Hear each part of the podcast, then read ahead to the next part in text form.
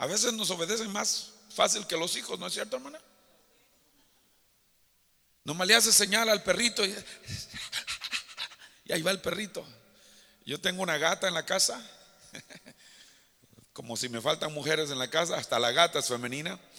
La gata nomás eh, lo, miro y le hago así, y llega la gatita y me pone las patitas ahí. Y ya le hablo yo en gato, le digo miau, y me dice miau. Ok, dice, todavía me quiere. Eso nos entendemos. A veces le digo a la gata, vete para allá. Y las niñas dicen, mami, haz tu tarea. Y no, ¿y por qué? La gatita bien obediente. Ok, entonces eh, eh, uno hace lo que sea para atraer la, la atención de un individuo o de una señal. Así que usted ya se imaginará para dónde vamos con esto. Todos dice la palabra de Dios que son muchos los que son. Son muchos los llamados. El Señor siempre está llamando a alguien pero son pocos los que hacen caso a ese llamado. Así que voy a tratar de, tocar algunos de los llamados de varios hombres de Dios en, la, en, la, escritura. Y el primero que vamos a ver es el llamado de Josué, si gusta mirar en su Biblia en número 27. Este es el llamado de Josué.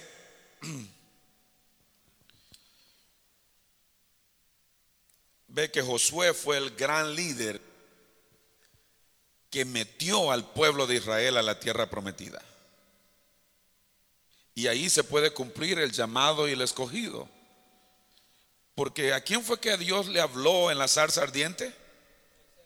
A Moisés, ¿verdad? Pero sí sabía que Moisés no llevó al pueblo a la tierra prometida. ¿Verdad que sí? Sí sabíamos.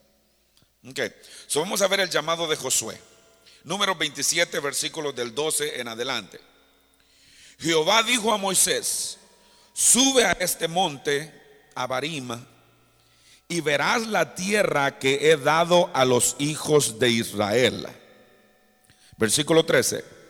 Y después que la hayas visto, y hace una pausa el Señor, después que la hayas visto, tú también serás reunido a tu pueblo como fue reunido tu hermano Aarón. Yo no sé si usted ya ha leído este pasaje y no sé si entiende a qué se refiere Dios cuando le dice, tú también te reunirás a tu pueblo. ¿Alguien sabe lo que le estaba diciendo? Hasta aquí vas a llegar, mi amado Moisés. Después que mires la tierra, vas a unirte a tu pueblo, como lo hizo Aarón. Aarón ya había muerto. Versículo 14. Pues fuisteis rebeldes a mi mandato en el desierto de Sina, en la rencilla de la congregación, no santificándome en las aguas a ojos de ellos. Wow. Estas son las aguas de la rencilla de Cades en el desierto de Sin. Entonces respondió Moisés a Jehová diciendo, ponga Jehová Dios de los espíritus de toda carne, un varón sobre la congregación, que salga delante de ellos y que entre delante de ellos, que los saque y los introduzca para que la congregación de Jehová no sea como ovejas sin pastor. Ve que Dios siempre está necesitando la ayuda de un siervo que diga, yo estoy dispuesto a hacer lo que tú quieras que haga, Señor. Versículo 18. Y Jehová dijo a Moisés, toma a Josué, hijo de Nun, varón en el cual hay espíritu, y pondrás tus manos sobre él. Y lo pondrás delante del sacerdote Eleazar y delante de toda la congregación y le darás el cargo en presencia de ellos. ¿Sí me estás siguiendo? y pondrás de tu dignidad sobre él para que toda la congregación de los hijos de Israel le obedezcan. Le, dijo, dale el cargo a Josué. Lo que tú has estado haciendo, pásaselo a él, porque como ya te dije, Moisés, por mucho amor que te tengo, nada más vas a poder divisar la tierra por la cual has estado peleando con todo este pueblo. Mira la historia de Moisés, hermano, qué tremendo. Y si usted sigue leyendo, ve que Moisés no dice, no se pone a argumentar, Señor, pero ¿por qué todo lo, mira, eh, me, hablaste cuando estaba pastoreando las ovejas de mi suegro, Jetro, y, yo no, nunca había experimentado algo como lo que yo viví contigo cuando la salsa no se quemaba y tú me hablabas y yo te pregunté, ¿y quién, quién, me, quién me está enviando? Y tú me dijiste, Moisés no dijo nada. Tú me dijiste que tú eras el gran yo soy y ahora me estás haciendo esto. Moisés le dice, y pondrás el versículo 21. Él se pondrá delante del sacerdote Eleazar y le consultará por el juicio del Urima delante de Jehová. Por el dicho de él saldrán y por el dicho de él entrarán. O sea que lo que Josué diga, eso es lo que se va a hacer. Él y todos los hijos de Israel con él y toda la congregación. Y mire aquí, wow, aquí está la, la humildad del siervo Moisés. Acuérdense, estamos llamando, hablando del el llamado del siervo. Versículo 21. Y Moisés hizo como Jehová le había mandado. Lo que le digo, que él no se puso a argumentar. Nosotros ahora nos damos el lujo de cuestionar a Dios. Mira, Pedro hace esto, pero ¿cómo? Necesito que vaya para acá, pero es que no tengo tiempo, Señor. Mira, tengo que trabajo, tengo, tengo tres niñas, tengo una esposa, tengo que, tengo que, tengo que, tengo que. Cuando se nos olvida que el Dios Todopoderoso es el que nos ha dado todo lo que tenemos. ¿Usted cree que Dios no sabe lo que Él mismo le dio? Mi mamá tuvo 14 hijos. A ella se le olvidaban los nombres. Yo creo que a Dios no se le olvidaba ninguno. Él sabía cuántos cabellos tenía Antonio, cuántos cabellos tiene Pedro, cuántos tiene Andrés, cuántos tiene David, cuántos tiene Tobías, cuántos tiene Miguel, cuántos tiene... Esos son los nombres de mis hermanos, todavía me acuerdo. Wow. Y no me confundo. So, imagínense, ahora le, hablaba a la congregación el domingo pasado de que hoy nos damos el lujo. Mire, no sé si es lujo o es una maña o es una mala costumbre nos damos el lujo de elegir si le servimos a Dios o no. ¿Alguien me está escuchando? Hay gente que le sirve a Dios de acuerdo a cómo se levantaron ese día. ¿No le ha pasado eso? los pastores me imagino que nosotros tenemos ojos mágicos, ¿verdad, hermanos? Viene alguien y entra al servicio así. Y es porque así se levantó.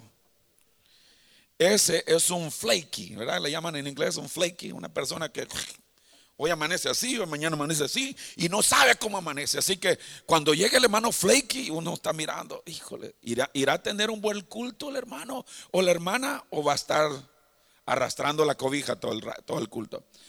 Y de repente hay, hay servicios donde está todo avivado y hay servicios donde está todo cabizbajo, como que So le digo, ahora le, decimos a Dios, mira, hoy, hoy no te quiero servir, hoy no siento ganas de adorarte como el domingo pasado. Es que el domingo pasado todo estaba bien, mi novio me llamó a tiempo, mi esposa me hizo mi platillo favorito y hoy se levantó de malas, ni café me quiso hacer. Así que Señor, te aguantas o me aguantas. ¿Y qué es lo que hace el Señor? Pacientemente. Ok. So, entonces, versículo 23 y puso, estamos hablando de Moisés cuando le pasa el mando a Josué, y puso sobre él sus manos y le dio el cargo como Jehová había mandado por mano de Moisés. Un siervo llamando o instruyendo a otro siervo, siervo o equipando a otro siervo, pero todo venía por el llamado de Dios.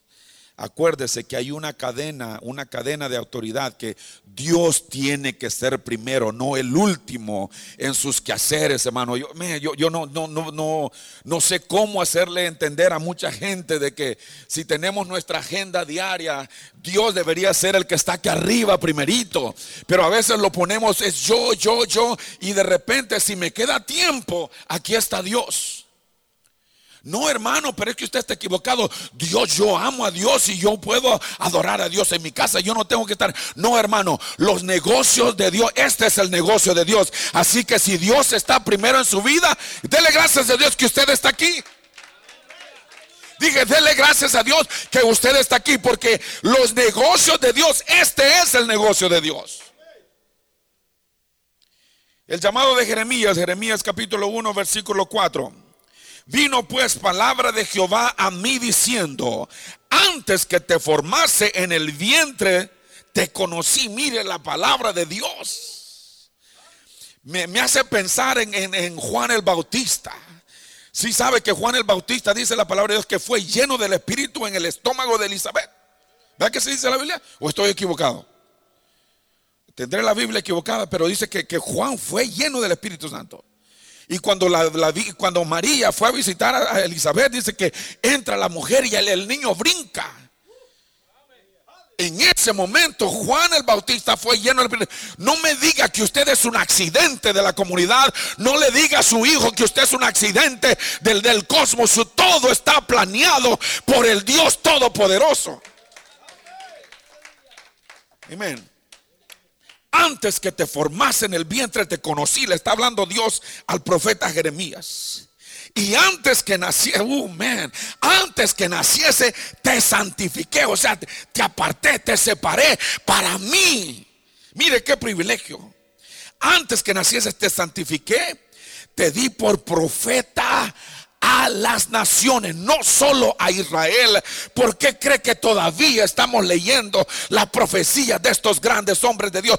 Porque Dios ha tenido el placer de llamar a cual siervo Él quiera llamar. Y usted dele gracias a Dios eh, que ha escogido escuchar la voz de Dios y decirle de una u otra manera, heme aquí Señor, ¿qué quieres que yo haga? Versículo 6. Y yo dije, mire lo que dijo el profeta.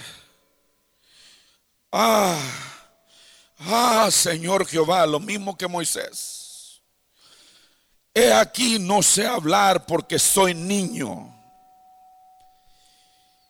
Y Dios como que le dio una media regañadita y me dijo, no digas soy niño, porque a todo lo que te envíe irás tú. ¿Cuál opción? Y dirás todo lo que te mande. Versículo 8, pero es que Dios no nos manda solitos, hermano. Dios no te va a mandar a la guerra sin tu munición, sin tu armamento. Dios ha puesto la espada, Dios ha puesto el yelmo, Dios ha puesto el casco, Dios ha puesto los zapatos, Dios ha puesto todo delante de nosotros. Versículo 8, no temas delante de ellos porque contigo estoy para librarte, dice Jehová. ¿Cuántos dan gloria a Dios en esta tarde? Voy a llegar a un lado, espero, con todo esto. Todos conocen la historia de, Samuel. Y si gusta la puede mirar en 1 Samuel capítulo 3. Una historia muy tremenda.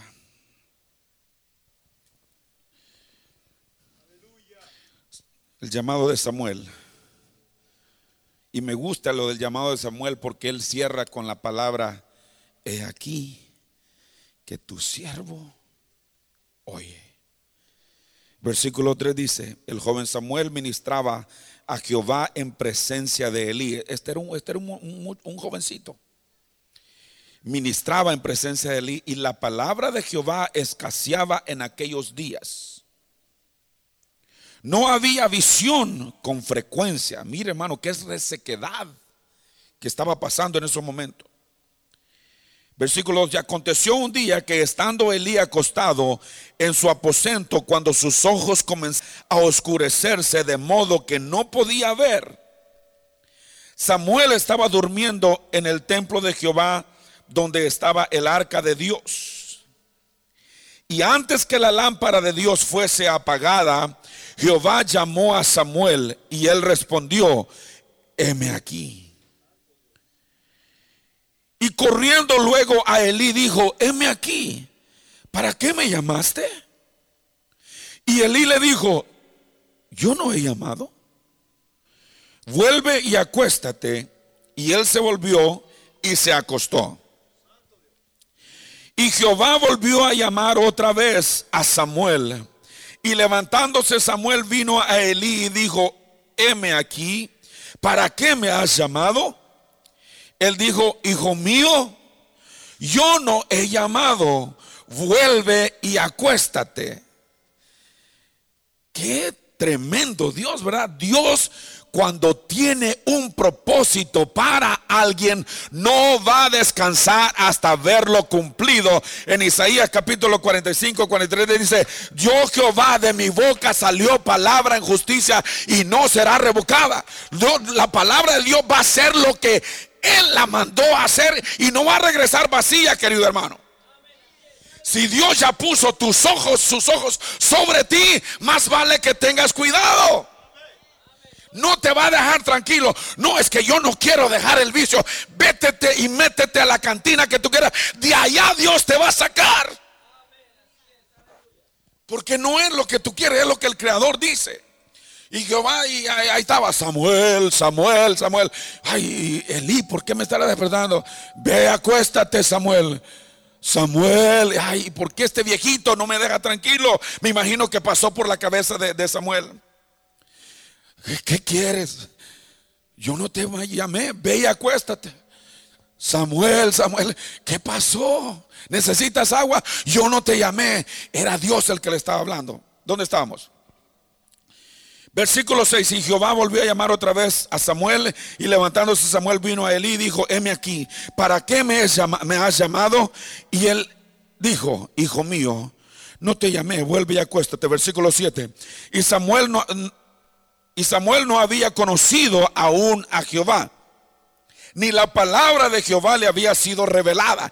Este muchachito simplemente estaba ya sirviendo. Eh, mire lo que Dios busca, un corazón disponible. Aquí la palabra dice que la revelación todavía no le tenía. Así que usted no se crea que tiene que saber cómo predicar para poder predicar. Póngase disponible a las manos de Dios y Dios le va a dar las herramientas necesarias. Hay gente que comete el error, es que yo no tengo nada que darle a Dios. ¿Quién dijo que usted tiene que ofrecerle algo a Dios? Pero es que los talentos, no tengo ningún talento, no se preocupe. El dueño de los talentos es el que pone el talento. Salvador, aquí está esto. ¿Qué hace Salvador con eso? Depende de Salvador. Pero Dios se lo da. Si ve que hay mucha gente talentosa sentada en las bancas?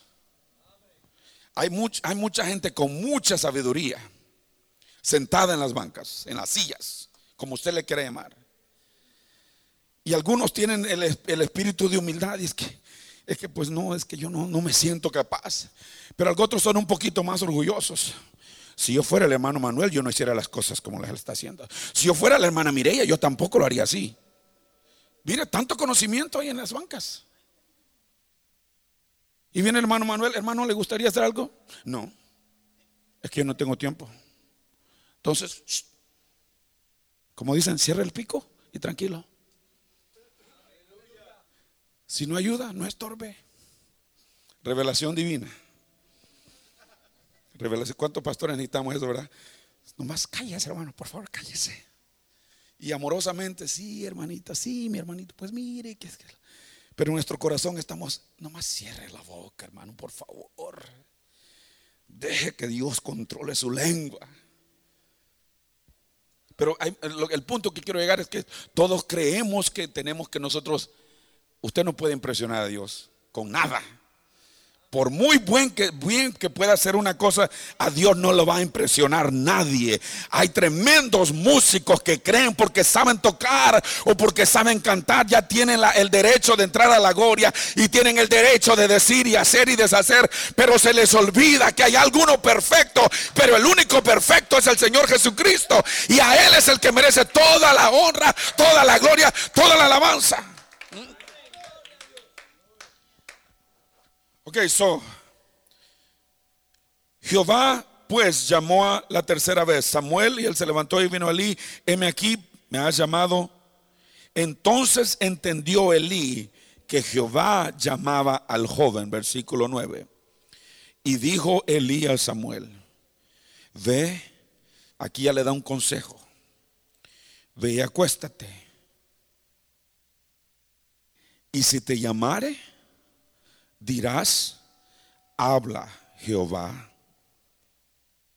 porque tu siervo oye. Mm. Así se fue Samuel y se acostó en su lugar. Y vino Jehová y se paró, mire esto. Y vino Jehová y se paró y llamó como las otras veces. Samuel, Samuel. Entonces Samuel dijo, habla, porque tu siervo oye. Wow. Qué tremendo, dice. Habla porque tu siervo oye. ¿Cómo se le atrevió a este muchachito a confiar en un Dios, el cual dice la Biblia que todavía no había conocido? Al cual su palabra todavía no ha sido revelada. Hermano, hay poder en la obediencia. Y la palabra de Dios dice que sí, Jehová se place en, la, en las ofrendas, pero, pero la obediencia vale más que el holocausto. No importa qué tanto sacrificio usted haga, si usted no puede ser obediente a Dios o a la voz de Dios por medio de su siervo, todo lo que usted es un símbolo que hace mucho ruido. Ahora, ¿qué es un siervo? Hay tres definiciones. Mire. La primera es, este es un siervo. Una persona que no tiene libertad por estar bajo el dominio de otra. Igual, esclavo. Ese es un siervo. Una persona que no tiene libertad por estar bajo el dominio de otra. Viene siendo un esclavo porque tiene un dueño, ¿correcto? Número dos. ¿Qué es un siervo? Una persona mandada con despotismo por otra o sometida a ella por entero, sometido a esta persona por entero, que viene siendo otro esclavo. Número tres, ¿qué es un siervo? Una denominación que una persona se da a sí mismo para mostrar adhesión y rendimiento a otra. Hay personas que usan su servidor, hermanos, su servidor le, envía una carta, estamos, se está mostrando humildad a esta otra persona. Yo no sé cuántos usan aquí los términos el excelentísimo, reverendísimo, y no salimos del ísimo, no, nadie nos conoce porque no usamos el ísimo. Excelentísimo hermano Manuel. Reverendísimo hermano Salvador. ¿Cómo le, qué, qué ísimo le pondríamos al hermano Fernando? Cualquier otro ísimo. ¿Cómo? Tremendísimo. Vea que siempre encontramos unísimo. So, eh, eh, en, en cierta forma, un siervo viene siendo un esclavo de alguien más. Y ve que muchas de las epístolas del apóstol Pablo se refiere y dice, Pablo, siervo de Jesucristo, Pablo, esclavo de Jesucristo, pero sabe que hermano, hay una hay, hay, algo tremendo aquí. Hay algo muy interesante que quiero traer a su atención en esta tarde si me lo permite. Algo glorioso acontece cuando el mismo Señor se refiere a su iglesia, la cual fue comprada con precio de sangre. ¿A qué se refiere, hermano? Que ya no somos siervos de Dios. Sí somos siervos, pero en otro término. Seguimos siendo siervos del Altísimo y ese es un privilegio que no podemos ni vender, ni rentar, ni prestar, ni comprometer por nada del mundo. Amén. aunque siempre ha sido un Dios de amor, no hay duda que Dios es amor. En el Antiguo Testamento, cuando llamaba a alguien, era un simplemente te he escogido para que digas. Te he enviado para que hagas. Así hablaba Dios a veces en el Antiguo Testamento. Y lo sellaba con un, así ha dicho Jehová. ¿No es cierto? O simplemente, yo Jehová. Wow, un Dios tremendo.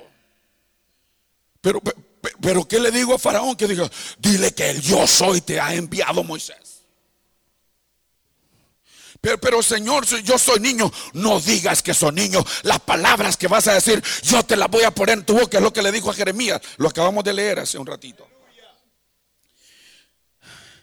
En este día la iglesia tiene el gran privilegio de no solo estar llena de siervos o siervas, y si lo somos, somos siervos o esclavos por amor, porque amamos al Señor. Nadie me obligó a venir a este lugar en esta mañana y sacrificar un sábado que podía haber disfrutado recogiendo manzanas, caminando en el parque, disfrutando de un chocolate caliente. Estoy aquí porque alguien me amó primero. Si somos siervos es porque amamos a el amo que dio la vida por nosotros. Si somos esclavos es porque le debemos todo lo que tenemos a ese Dios invisible. Por eso es que estamos hoy aquí. Porque si tú te encuentras en este preciso lugar y en este preciso momento, es porque de esa manera Dios te amó y de esa manera Dios te llamó. Por eso es que usted está aquí hoy, querido hermano. No, hermano Viatoro, es que yo, mire, yo pude haber estado trabajando. ¿Quién sabe si al haber ido a tu trabajo era la última vez que tu esposa te iba a ver con vida? A veces no pensamos en eso. ¿Cómo me puede pasar a mí si yo soy buena persona? Cuando es tiempo, es tiempo y Dios es el que tiene todo diseñado para nuestra vida. Mire cómo el Señor se refiere a su iglesia. En Juan capítulo 15, versículo 16. Dice, vosotros sois, ve que le dije, sí somos siervos, pero en otro sentido. ¿Qué dice? Vosotros sois mis... ¿Qué dice? Juan 15, 14, perdón. Vosotros sois mis amigos obviamente que hay una condición. Si hacéis lo que... Eh, todo obra para bien. Yo creo que la otra vez que vine aquí les hablé a los hermanos, no, de que todo obra para bien. Hay una condición para los que aman a Dios. O sea que usted no puede esperar que todo le salga de color de rosas si su amor está puesto en alguien más. Si usted pasa cada vez que va al restaurante chino, le sobra la panza a Buda, esperando que le caigan los dólares de las moneditas de oro, porque Buda se la va a dar. No espere que todo obra para bien si le está dando una atención a otro Dios que no, no se la merece. Así que dice, vosotros sois mis amigos si hacéis lo que os mando. Versículo 15, mire, ya no os llamaré, ¿qué? Ya no os llamaré siervos, porque el siervo no sabe lo que hace su Señor. Pero os he llamado amigos, porque todas las cosas que oí de mi Padre os las he dado a conocer. Mire, un amigo sabe hasta los más íntimos secretos. ¿Usted quiere saber qué andan haciendo sus hijos? No lo siente en la sala y comienza a regañarlos. Es que me vas a decir la verdad. Hable con sus amigos. Hágase amigo de sus amigos y usted se va a dar cuenta de todo lo que andan haciendo sus hijos. Invítelos a un café. Es un buen tip, ¿verdad? Mira, mi hija, ay, qué, bonito, que, mira qué, ay, qué vestido tan chulo, eso, ay, aunque ande como usted sea, mira, ay, el, el corte de pelo que tienes te queda bien bonito. ¿Quieres tomarte un café? Ay, sí, señora, sí, señor. Oye, ¿cómo se porta Sofía en la escuela? Ay, pues mire, pues ya que estamos en confianza y le sueltan la sopa. Esos son los amigos. y mi pobre hija cree que tiene una amiga inseparable en la escuela. Y es una traidora. pero dice, el siervo no sabe lo que hace el Señor, pero os he llamado amigos porque todas las cosas de mi Padre os las he dado a conocer. Versículo 16 no me elegisteis vosotros a mí. Ahí está, mire. No me elegisteis vosotros a mí, sino que yo os elegí a vosotros y os he puesto para que vayáis y llevéis fruto y vuestro fruto permanezca, para que en todo lo que pidieres al Padre en mi nombre, Él os lo dé. Esa es la palabra de Dios. Así que ya no somos simplemente siervos, somos amigos del novio, somos amigos del rey de reyes, somos amigos del Señor de señores. Así que lo que hacemos, lo hacemos porque lo amamos. Una, una, escritura bien conocida, primera de Pedro 2.9, mas vosotros sois linaje escogido, ¿no es cierto? Real sacerdocio, wow, una realeza, hermano. Usted no es cualquier cosa. No se preocupe de que cuántos trajes o en qué vehículo camina el príncipe Harry o, o, cómo se llama William y que Kate y que yo quisiera el sombrero que usa Kate Middleton y ahora la otra muchacha Meghan Markle y ay cómo se mira la princesa. Usted es algo más precioso que eso. Ni la reina Elizabeth sabe lo que es levantar sus manos y decirle gracias Señor porque yo estaba perdido o perdida y me has encontrado. Mas vosotros sois linaje escogido, real sacerdocio, nación santa, pueblo adquirido, pueblo comprado por Dios para que estés sentado en una silla, para que estés sentado en una banca. No, dice, para que se levante y comience a anunciar las virtudes no sus virtudes. Oh, es que yo puedo hacer esto. ¿Ya se calentó aquí? Hasta acento le ponemos al show. Le digo a los hermanos en Tabernáculo Apóstoles, ya parecemos argentinos. Es que yo sé cantar, es que yo sé predicar, es que yo sé... Dice, para que anunciéis las virtudes de aquel, de aquel, de él. ¿Qué, qué, es lo que le puedo decir? Mira, eh, eh, yo estaba perdido y él vino a buscarme. Yo, yo era paralítico y él me sanó. Yo estaba ciego y ahora puedo ver. Yo no podía hablar, pero ahora sé hasta cantar. Yo vivía en una amargura y ahora puedo hasta danzar. Eso es lo que él hizo por mí. Esas son las virtudes que usted tiene que anunciar. Dice, de aquel que nos llamó de las tinieblas a su luz admirable. Vosotros que en otro tiempo no erais pueblo. Oh, es que yo soy salvadoreño, es que yo soy mexicano. Antes no éramos nada. Ahora pertenecemos a un reino no corruptible. Ahora pertenecemos al reino de los cielos. No se preocupe del presidente. No se preocupe tanto de las elecciones. Ore para que la mano de Dios esté ahí. Pero acuérdese que su ciudadanía está en el cielo. Esto es nomás el, el trámite de pasada. Siga caminando. Yo he aconsejado, hermanos, es que me voy, pastor, yo me voy, me voy a México, me voy a Centroamérica, es que ya ganó Trump. Tengo un, amigo, un hermano, que dice, no, hermano, ya hacer maleta, yo voy a hacer maleta, voy a vender todo, porque ya me voy, es que ya el presidente. Y muchas ve que mucha gente se fue en los primeros meses del presidente. Y mi amigo estaba que me voy y que me voy y que me voy. Pasaron dos años y todavía no pasaba nada. Le digo, ¿sabe qué hermano? Le digo, lo aconsejé. Siga trabajando, calladito, no haga ruido. Pórtese bien para que no lo pare la policía. Y tenga un plan B. ¿Cuál es el plan B, hermano? Por si acaso lo agarran tenga una, una chocita donde llegar, donde quiera que usted, pero ese vendría siendo su plan B. No lo haga su prioridad y deje que la, amargura lo consuma. Y hay mucho estrés, ay, que yo hasta, hasta pelón me estoy quedando por el presidente. No le eche la culpa. Usted está pelón porque viene de herencia ser pelón. Me voy a voltear para que no diga, me está mirando a mí, no estoy mirando a nadie. Ya voy a terminar, no se preocupe. So vosotros dice que en otro tiempo no erais pueblo, ahora sois pueblo. Que en otro tiempo no habías alcanzado misericordia, ahora habéis alcanzado misericordia.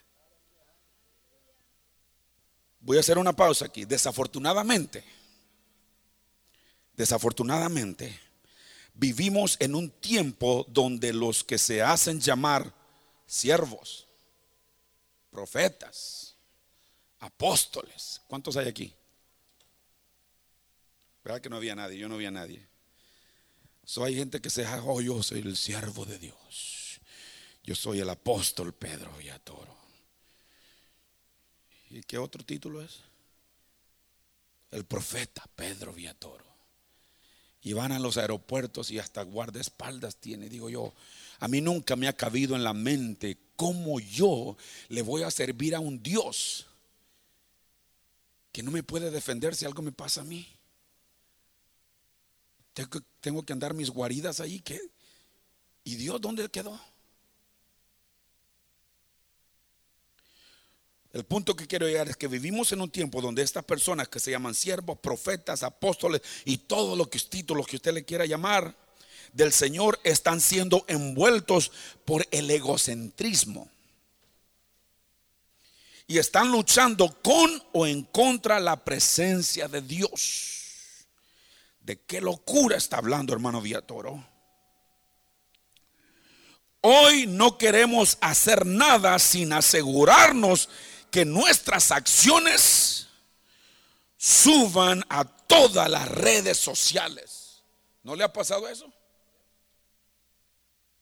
Hoy no queremos hacer nada. Oh, me tengo que tomar aquí dando la conferencia de acá del, culto de júbilo.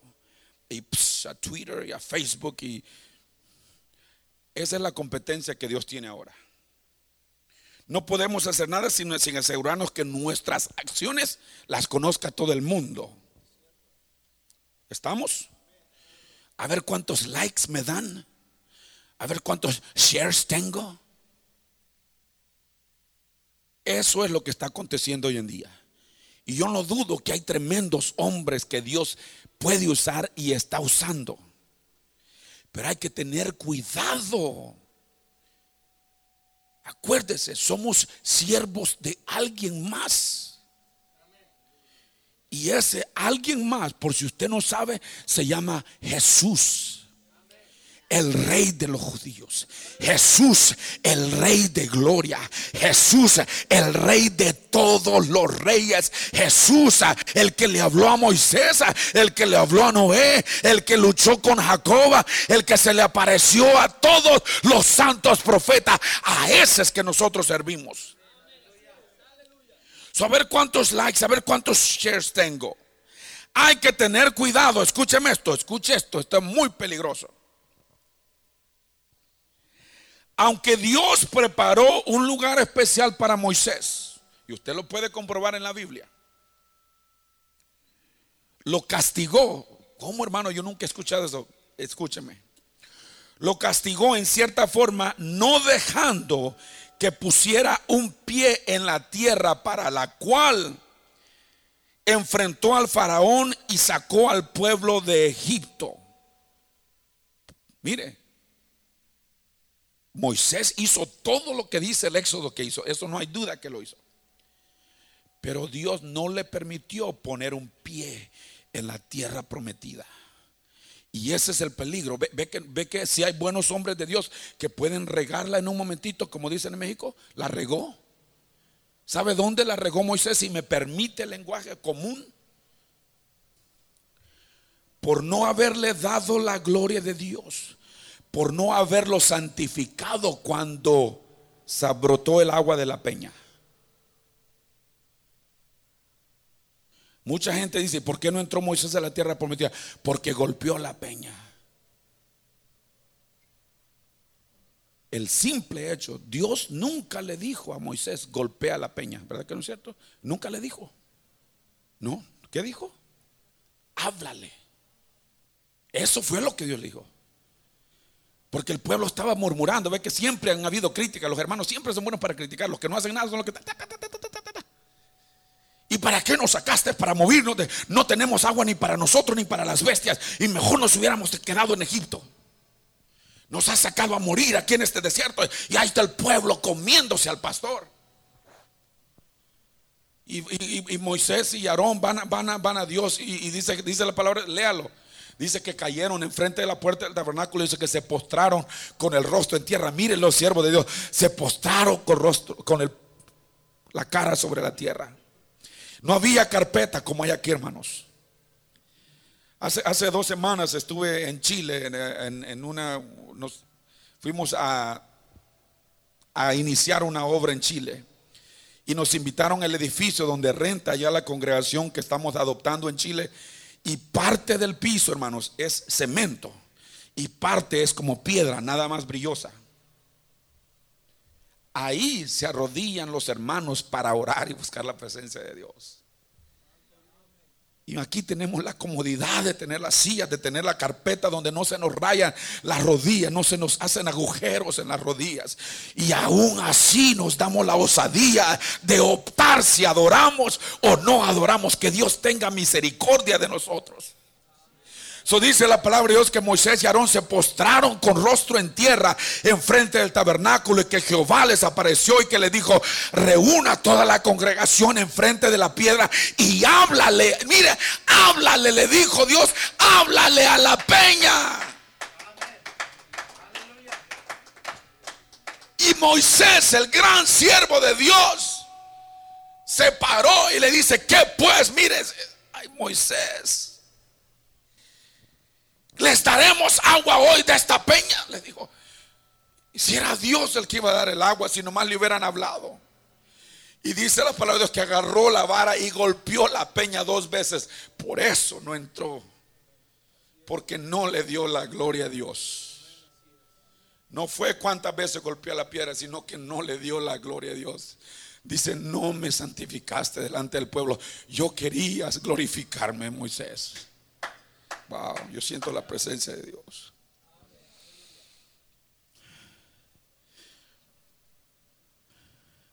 Por no haberle dado la gloria a Dios.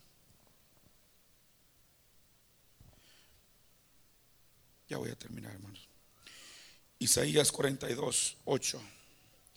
Yo Jehová, este es mi nombre, y a otro no daré mi gloria, ni mi alabanza a esculturas. Tenga cuidado a quien da su honra en esta mañana, esta tarde. Y para cerrar, si miran en el, capítulo de Isaías, el mismo, versículo 6.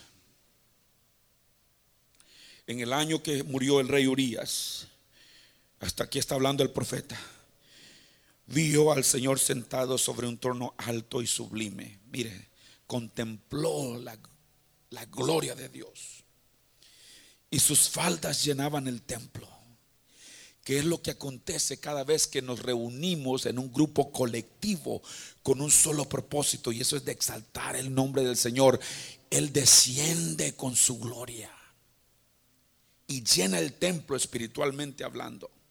Versículo 2. Por encima de él habían serafines. Cada uno tenía seis alas, con dos cubrían sus rostros con dos cubrían sus pies y con dos volaban. Una experiencia sobrenatural. Versículo 3. El uno a otro daba voces diciendo, Santo, Santo, Santo, Jehová de los ejércitos, toda la tierra está llena de tu gloria. Mira, hermano, en cierta forma está describiendo lo que debería acontecer en cada uno de nuestros cultos. Venimos buscando la presencia de Dios. Y si usted comienza a alabar a Dios, dice la palabra de Dios que Él habita en medio de la alabanza de su pueblo. Así que comience a alabarlo y lo sobrenatural va a comenzar a tomar lugar en medio de su congregación. Cuando usted santifica y glorifica a Dios, esto es lo que acontece. El versículo 4. Y los quiciales de las puertas, en otras palabras, las columnas de las puertas, miren lo que dice. Se estremecían con la voz del que clamaba y la casa se llenó de humo. Algo acontece cuando la gloria de Dios desciende. Dice la palabra de Dios que el monte Sinaí no la podía contener. Y aquí dice Isaías que cuando él miró a este ser sentado en su trono, que los, las quiciales de la puerta temblaban y el humo comenzó a fluir. Entonces dije, ay de mí que soy muerto, porque siendo hombre inmundo de labios y habitando en medio de pueblo que tiene labios inmundos, han visto mis ojos al rey Jehová de los ejércitos. Ahí es cuando usted tiene un encuentro personal con el Señor. Él no se basó en que cuántos ángeles cantaban aquí, cuántos más adoraban allá. Él miró lo que le estaba aconteciendo y dice, ay de mí. Porque soy ahí es cuando usted reconoce y se humilla ante la presencia de Dios y le dice, Señor, yo no merecía venir a este culto y sentirte, pero gracias porque me has tocado una vez más. Ahí es cuando usted reconoce la soberanía de Dios. Versículo 6. Y volvió y voló hacia mí uno de los serafines teniendo en su mano un carbón encendido tomado del altar con unas tenazas. Y tocando con él sobre mi boca dijo, he aquí, esto tocó tus labios y es quitada tu culpa y limpio tu pecado. Después oí la voz del Señor que decía, ¿a quién enviaré? ¿Y quién irá por nosotros? Entonces respondí yo, heme aquí, envíame a mí, póngase de pie. En verdad, la mies es mucha. En verdad, el cultivo es mucho. En verdad, la cosecha es mucha. Pero los obreros son pocos. Habrá alguien que quisiera ponerse a la disposición de Dios por medio de sus líderes, por medio de sus siervos, por medio de sus pastores, por medio de sus ministros en esta tarde habrá alguien aquí que pueda decir, Señor, si en algo te puedo servir, heme aquí. Yo no sé si podemos abrir este altar para alguien que diga, sabes que Señor, ya, ya he tenido mucha religión por mucho tiempo. Yo quiero algo un poquito más profundo contigo, Señor. Y así como no tengo mucho que ofrecerte, yo sé que tú puedes llenar este vaso, Señora. Y que comience a rebalsar virtud, que comience a rebalsar tu gloria, que comience a rebalsar algo que atraiga gente hacia ti, no hacia mí. Deje de competir con la gloria de Dios, nunca le va a ganar. Dele a Dios la honra que Él se merece. Y deje que el Señor ponga en usted lo que Él quiere que usted haga. Este altar está abierto si alguien quiere pasar.